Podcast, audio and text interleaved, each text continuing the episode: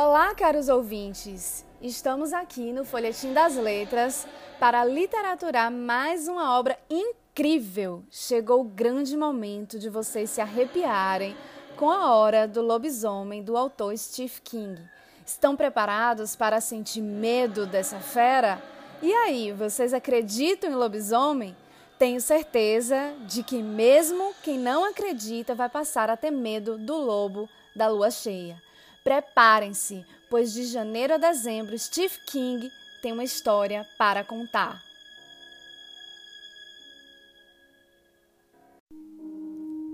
Era o mês de janeiro e uma forte nevasca deixara a cidade de Turkles Mill coberta de neve. Se alguém estivesse perto, testemunharia os consecutivos arranhões na porta de uma pequena cabana esquecida no meio do nada. Os uivos que aumentavam e aquele cenário se tornava cada vez mais assustador. Vocês devem estar aliviados, não é verdade? Pois imaginam que realmente a cabana estava vazia. Pois é, mas não estava, caros ouvintes. N. Westron, o sinalizador ferroviário, abre aspas, foi apanhado na pequena cabana de ferramentas a nove milhas da cidade, com seu vagonite movido a gasolina, bloqueado pela enxurrada ele espera a tempestade passar, jogando paciência com um maço de cartas cebosas. Fecha aspas. O que será que aconteceu? O lobo conseguir invadir a cabana?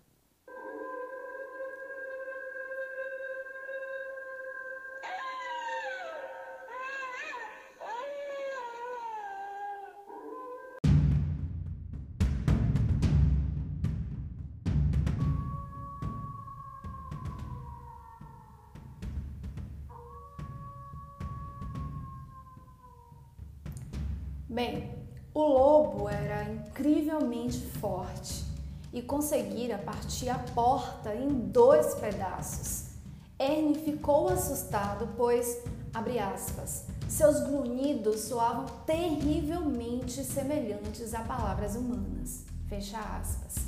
E depois, caros ouvintes, o que aconteceu? Isso merece ser lido na íntegra. Prestem atenção.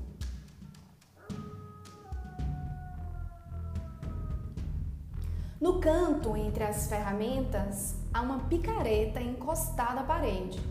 Erne se apressa em apanhá-la enquanto o lobo abre caminho e se agacha. Com os olhos amarelos faiscando, foi na direção do homem encurralado. Suas orelhas estão eriçadas, como triângulos peludos. Atrás dele, a neve chicoteia atrás da porta E depois, caros ouvintes? Bem, o lobo ataca, os gritos começam e assim inicia-se o ciclo do lobisomem em Tancasmil.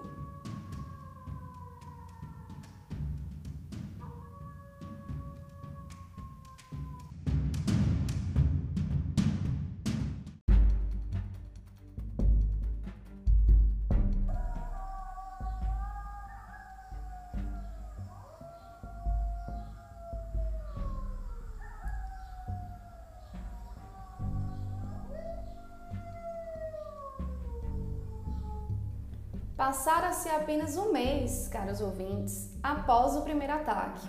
Fevereiro continuava frio e todas as casas estavam devidamente fechadas. Afinal, mais uma vez era noite de lua cheia. Todos os moradores estavam dentro de suas casas, protegidos. Não tinham que temer, não é mesmo? Bem, isso era o que se espera mas a lua não encantava apenas a fera. A lua brilhava e ativava os sonhos mais íntimos de Stella Randolph. Esta moça vivia imersa em seu mundo interior, pois muitas vezes servira de chacota para os garotinhos de Tercas Mills. Tinha uma loja que não ia bem, mas alimentava o sonho de ter um amor. O amor seria como o toque áspero do rosto de um homem que roça e arranha. Nesse momento, coincidentemente, ela sente uma arranhadela na vidraça da janela. Seu sonho finalmente tinha se realizado. Um homem estava à sua janela. O amor chegou para ela e logo ela escancara a janela e é o golpe de ar gelado ondulando sua camisola azul que lhe diz que isto não é nenhum sonho. Pelo contrário, sua imaginação e desejo de ter e viver um amor levar a crer que fosse um homem à sua espera, mas não era. Foi um animal imenso e peludo que adentrou o seu quarto. O lobisomem atacava outra vez.